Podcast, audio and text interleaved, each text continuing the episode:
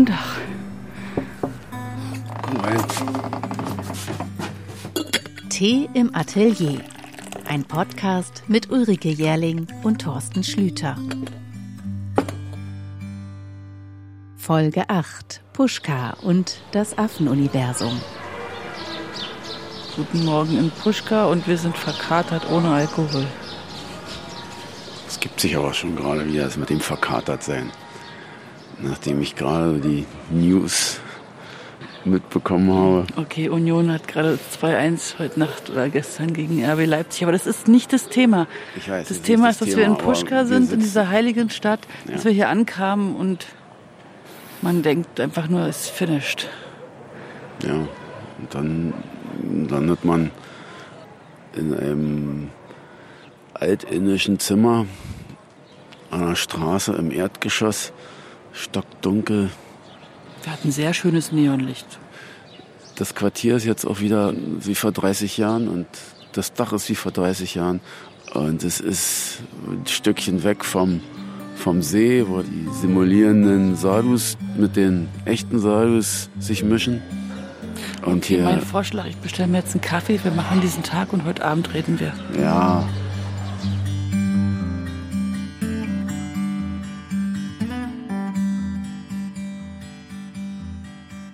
Ja, das war jetzt eine kurze Rückblende. Ein Morgen auf dem Dach in Puschka, der heiligen Stadt am Puschka-See, Pilgerstätte der Hindus und eben auch Ziel von immer mehr Touristen. Und entsprechend habe ich es formuliert, it's finished, meint es zu Ende, äh, vorbei der Spirit, während du ja gesagt hast, ist echtes Indien und meintest damit aber eben das kleine Hotel, in dem wir nächtigen, gelegen im Viertel der Einheimischen.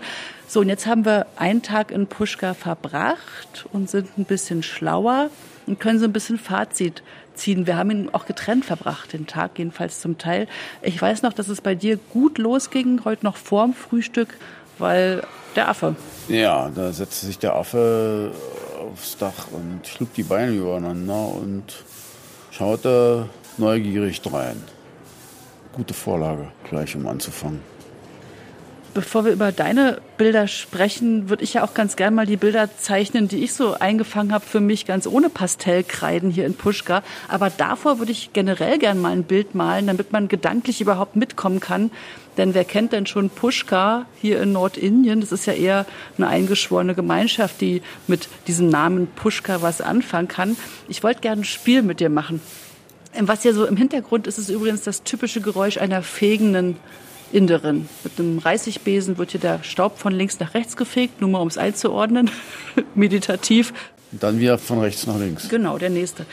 Das Spiel, was ich mit dir spielen möchte. So eine Art Ping-Pong. Und zwar, jeder sagt immer einen Satz, immer abwechselnd. Und wir beschreiben dabei Puschka. Und alles, was uns in den Sinn kommt. Puschka liegt in den Bergen. Ist eine heilige Stadt. Liegt am Puschka-See. So groß wie Apolda oder so. Echt eine kleine Stadt. Man erreicht es über den Schlangenpass Mit dem Bus, mit dem Taxi. oder als Pilgerer zu Fuß. Der Puschka-See ist umgeben von Tempeln. Und Garz. Ghats müssen wir erklären. Stufenartig angelegte Waschplätze. Treppen, die bis zum Wasser runterführen. Und an solchen Orten wie Varanasi, wo das Wasser heilig ist, oder Pushkar, eben auch heilige Orte. In Puschka gibt es unglaublich viele Touristen. Indische Touristen. Und Pilgerer. Manchmal auch Kamele. Dann ist aber Markt, Kamelmarkt. Puschka Mela ist dann. 150.000 Leute bis eine halbe Million Menschen, die sich dann hier treffen. Ist aber im November und wir haben jetzt Februar.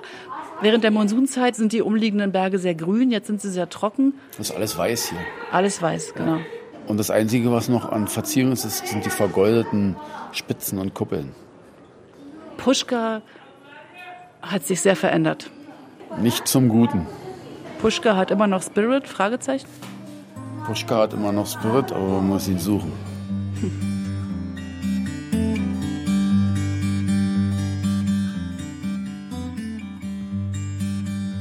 Ein schönes Bild, wir machen mal Stopp mit dem Spiel. Ein schönes Bild, das ich mal zeichnen kann. Wie gesagt, ohne Pastellkreiden. Das ist der See heute in der Mittagszeit. Das hatte ich nicht vermutet, dass es dann hier so ruhig sein könnte. Die ganzen hellen Gebäude ringsum in der Sonne, die haben total gestrahlt. Die Garts, die Treppen, die waren leer.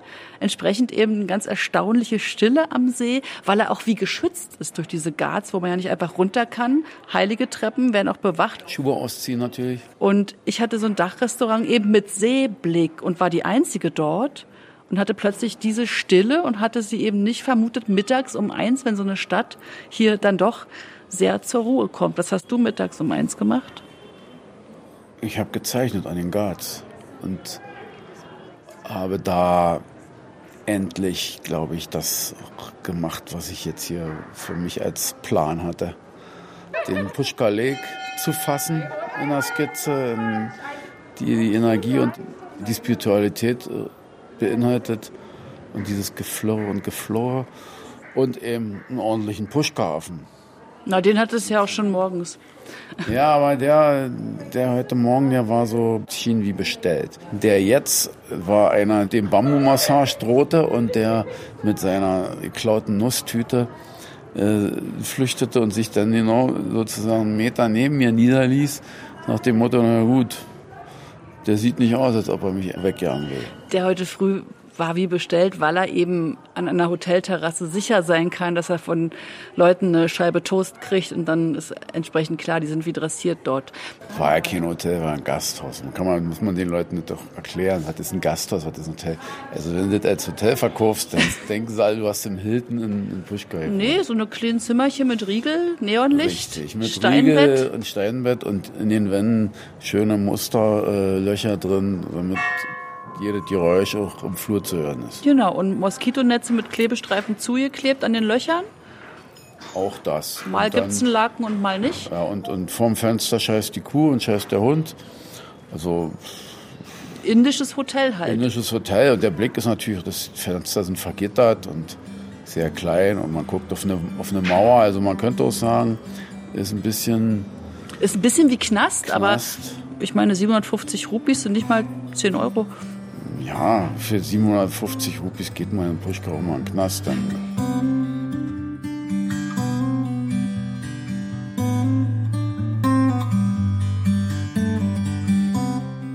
Was ich dich fragen wollte, du hast vorhin vom See gesprochen und von dem Spirit und so weiter. Ich kannte ja, bis ich mit dir endlich hier war, nur Zeichnungen und Gemälde von Puschka. Eine Umsetzung in Öl habe ich zum Beispiel vor Augen, da ragen unzählige Tempel so richtig gen Himmel, sogar in tiefen, kräftigen Rottönen sind die gehalten. Jetzt bin ich hier und die Szenerie ist auf den ersten Blick eine, ja, ganz andere. Erklärst du's? Die Tempel sind ja überall da. Die sind nur vielleicht äh, etwas geduckter und etwas äh, kleiner angelegt als in, in anderen großen Städten. Aber die Tempel sind alle direkt um den See herum positioniert, sodass man auch, wenn man an den See will, durch einen Tempel durch muss. Und du hast in deinen Bildern einfach mehr Tempel und höhere Tempel, weil du Für mich ist eigentlich das Entscheidende, was hier an, an Spiritualität und an Energie da ist. Und für diese Begrifflichkeiten, für diese Zustände, dafür äh, suche ich Form und Farbe, die, die das dann irgendwie auch natürlich transportieren. Aber es spielt sich auch viel. Und es ist diese, in der Abendstimmung verändern sich hier auch die Farben nochmal gravierend.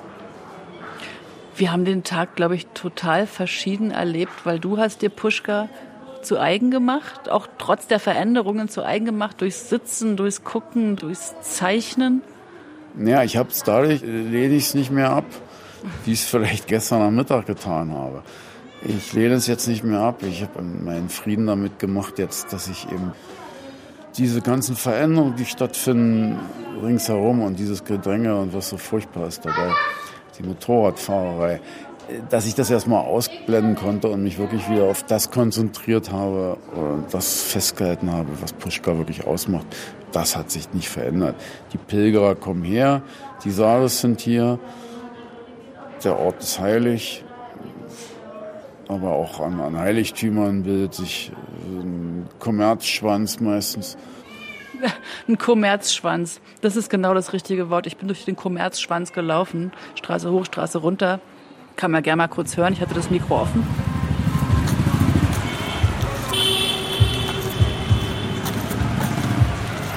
Das ist ein einzige für sich stehende Hörspiel, hier einmal die Straße lang zu laufen.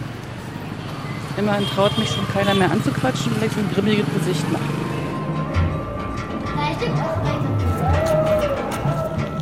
Und was kann man in diesen Touristengassen kaufen? Allen indischen Schnickschnack, Schuhe, Sachen, Tücher, Hosen, Röcke, Hüte, Kleider, Lederbücher, Strips, Straps, Strups, alles Schmuck und Tinnef. Und ein bisschen Indian-Feeling.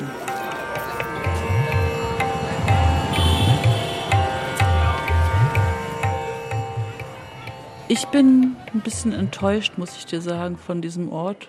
Ich bin gespannt, wie es mir geht, wenn ich ein Bild von dir später mal sehe, von diesem Aufenthalt.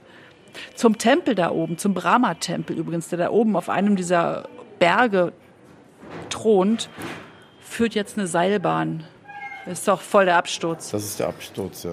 Dass die, die, die Pilger jetzt mit einer Seilbahn hochgefahren werden zu dem Brahma-Tempel, diesem äußerst wichtigen Tempel für die Hindus.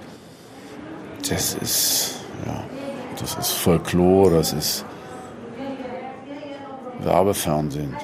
Ja, das ist schade. Und ich habe mich dann gefragt, wie es dir heute geht. Aber als wir uns dann vorhin trafen, nachdem jeder so seins machte, warst du wieder doch zufrieden, weil wenn du es über die Arbeit anguckst, kannst du immer anders schauen. Ja, das geht nur über Arbeit und, und über äh, irgendwas machen, was Kreatives machen. Ansonsten kriegst du hier hin zu Fülle inzwischen. Früher war das ja mal so ein Ort für die wie Goa oder Manali. Das war hier so ein Pushka, eben so ein Platz, wo man eben dann lange blieb. Aber davon ist nichts mehr zu sehen. Das ist, das ist ja eigentlich so wie überall. Der indische Mittelstand entdeckt seine äh, Städte und seine Küsten und seine Kulturorte und drängt dahin. Und dann ist es natürlich auf so kleinen Flächen, die für wenige früher gereicht haben, schnell mal vorbei mit der Gemütlichkeit. Ja, ich habe es ein bisschen beobachtet an den Ghats. Da werden dann wirklich indische Familien, so die ganze Sippschaft, so 25 Leute, durchgeschleust alle Stunde, Schuhe aus und ran an See. Kurze Zeremonie und dann die nächsten. Das ist einer der absolut heiligsten Plätze für die Hindus. Nur wirklich 20 Meter hinter, hinter diesem Tempel an den Ghats ist eben dann die Einkaufsstraße, durch die ich immer musste. Ich erinnere. Und das ist schon, huh. Ja, Einkaufsstraße kannst du dazu nicht sagen. Einkaufsgang. Und durch diesen Gang brettern die Mopeds und die Motorräder mit einer Geschwindigkeit. Ja, und dazu der immer gegenwärtige indische Dreck, den man ja gar nicht besprechen muss, weil man ihn weiß, aber er ist hier nochmal um einiges krasser, als wir nach Puschka reinfuhren. Die Müllhalden links und rechts. Unfassbar. So viel Dreck wie hier gerade liegt, habe ich in Indien lange nicht mehr gesehen. Außer ein Mapse auf der Müllkippe vielleicht. Ich meine, am Ende warst du bei den Gemüsefrauen in den hinteren Gassen. Da war es wieder schön. Absolut. Und dann sind auch Tempel, wo eben gar keiner hingeht. Und dann hat man plötzlich so einen Tempel für sich und dann ist das nochmal was ganz anderes. Naja, man muss schon sehr stabil sein, wenn man im Puschka weilt oder sehr jung. Oder sehr kreativ. Oder sehr kreativ. Oder sehr abgebrüht. Ja, ich hatte mir so ein paar bunte Klamotten mitgenommen, auch so eine rote Hose und eine bunte Bluse und so. Ich wollte hier irgendwie auch schön sein. Ich laufe hier nur in schwarzer, abgeranzter Hose, Schlabberhose, grauem Traveler-T-Shirt. Passend zum Monsunschimmel. Da haben wir es wieder. Schließen wir mit dem Moda. Jetzt ist doch bald noch Abendzeremonie. Hat die Glocke hat schon manchmal geläutet. Tauben sind schon ganz aufgeregt. Das ist übrigens etwas, was mir hier total doch auch schön das Herz öffnet. Also Tauben sind in dieser Stadt nicht Dreck und nicht Ratten der Lüfte, sondern sie werden gefüttert. Du kannst Futter kaufen. Ständig wird ihnen eine Handvoll Körner hingeworfen. Sie fliegen nirgends so schön und so gepflegt auch, weil sie sind alle sehr gesund hier. Die gehören dazu, die werden geliebt, also Tauben werden geliebt. Ich wollte der Kuh eine Bananenschale geben, die war völlig überfordert, weil sie hatte gerade Dahl bekommen von einem Babu. Also wie Tiere hier geschätzt werden, ist irgendwie schon herzöffnend wieder. Ja, die kommen alle auf ihre Kosten. Ob die Hunde, die Büffel, die Kühe, die Tauben, die Raben und die Affen sowieso. Die Affen lieben sie ja hier. Obwohl sie es am liebsten immer ab und zu mal richtig vermöbeln wollen. Ja, die kommen hier auch und schmeißen die Blumentöpfe um. Also Affen sind schon so ein Völkchen. Die sind sehr launisch. Das ist auch so. Und die sind ist auch nicht ein Affe gleich dem anderen. Jeder Affe ist ein Jetzt geht das spezieller los. Affe. Jetzt werden die Möwen, äh, die Parallelgesellschaft wird ins Affenuniversum übersetzt. Das Affenuniversum öffnet gerade vorsichtig so eine Spalte, dass ich mal so einen ganz scheuen Blick Ja, hineinwerfen Thorsten Schlüter Werkverzeichnis Affenuniversum. Starting 2023 in Puschka. Wollen wir schließen an der Stelle? darf. Genau, lassen wir einen Affen laufen und dann bereiten wir uns jetzt auf die Zeremonie am See in den Ghats vor. Ja, siehst du, da hinten sind ein paar von den fröhlichen Hippies. Tatsächlich. Siehst du? Original 1 zu 1, 68er. Und total froh. Schön. Dann sage ich an der Stelle Danke, Thorsten. Danke, Rike.